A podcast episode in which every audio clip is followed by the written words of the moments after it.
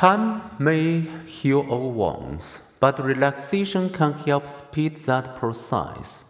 In one study, surgery patients were randomly assigned to two groups. Both groups received standard treatment, but the second group also experienced a 45 minute relaxation exercise and received relaxation recording to use before and after surgery.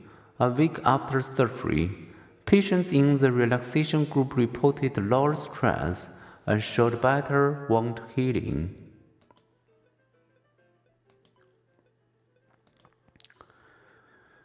Meditation is a modern practice with a long history. In many of the world's great religions, meditation has been used to reduce suffering and improve awareness, insight, and compassion.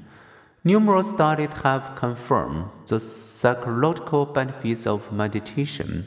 Today, it has found a new home in stress management programs such as mindfulness meditation. If you were taught this practice, you would relax and silently attend to your inner state. Without judging it, you would sit down, close your eyes, and mentally scan your body from head to toe, zooming your focus on certain body parts and responses. You would remain aware and accepting.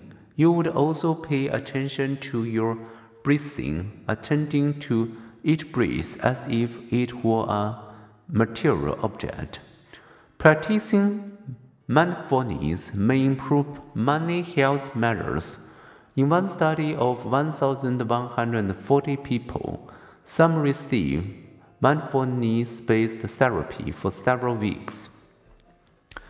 Others did not. Levels of anxiety and depression were lower among those who received the therapy.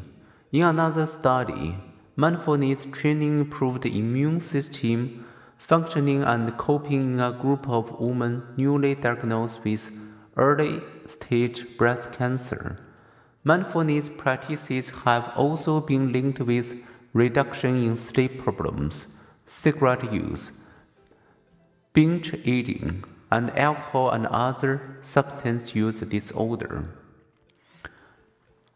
Just 15 minutes of daily mindfulness meditation is enough to improve decision making performance so, what's going on in Spring was we practice mindfulness. Correlational and experimental studies offer three explanations.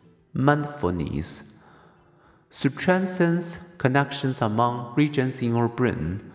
The affected regions are those associated with focusing our attention, processing what we see and hear, and being reflective and aware.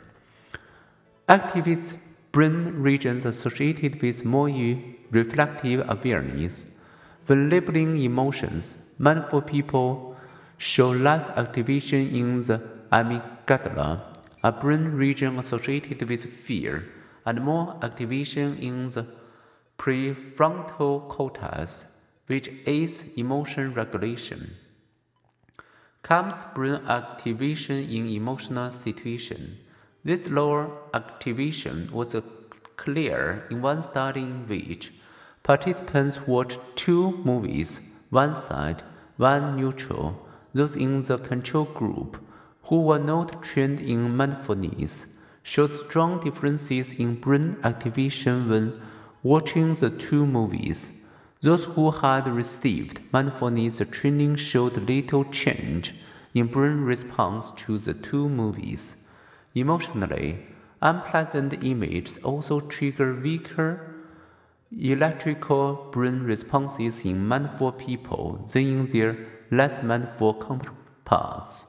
A mindful brain is strong, reflective, and calm. Exercise and meditation are not the only routes to healthy relaxation.